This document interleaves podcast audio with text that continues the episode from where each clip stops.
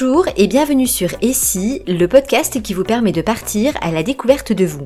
Je suis Sylvie Esteves, je suis coach professionnel certifié et chaque semaine je vous invite à explorer un outil puissant pour éclairer une pièce de votre puzzle. En quelques minutes, je vous donne des clés pour mettre en œuvre directement les outils de votre évolution. Alors, suivez-moi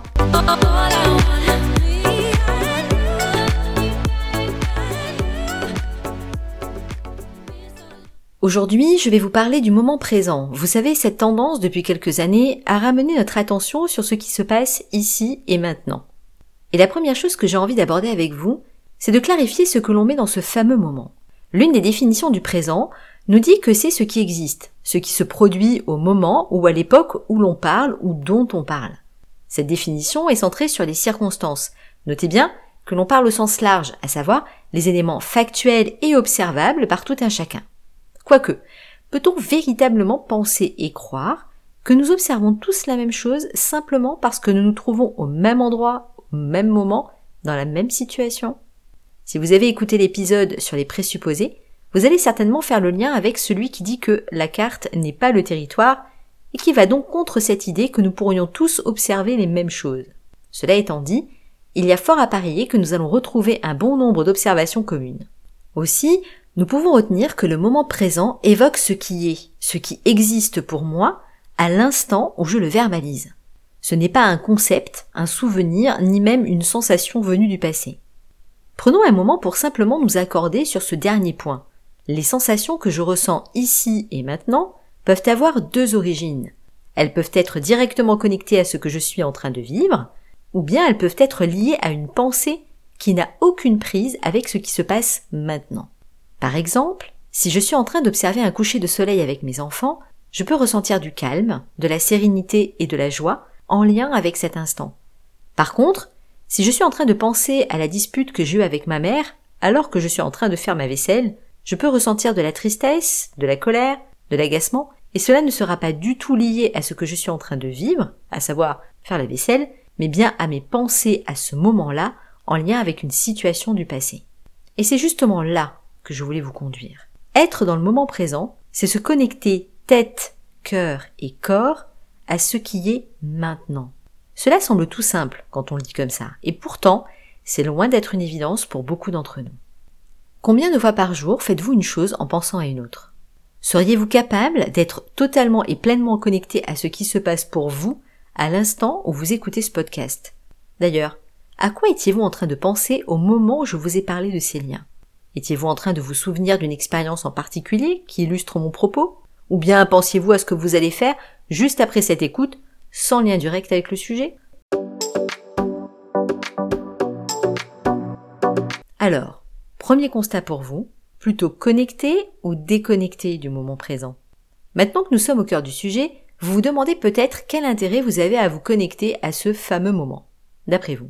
Je suis sûre que de multiples pensées cheminent déjà comme autant de pistes de réponses, détachant votre attention et votre écoute de ma voix. Pourtant, c'est bien là que se trouve tout l'enjeu d'être présent avec moi maintenant.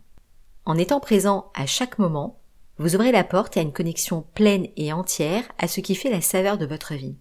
C'est ce qui est en train de se passer qui contente vos oreilles, satisfait votre regard, stimule vos émotions et les sensations qui sont présentes dans votre corps, accentue la saveur dans votre bouche et amplifie votre respiration en faisant place à plus d'air dans vos narines.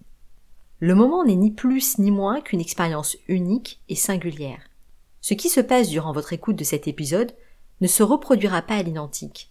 Cela peut vous donner envie de réitérer l'expérience pour retrouver des sensations, les idées, les pensées qui y sont inconsciemment rattachées.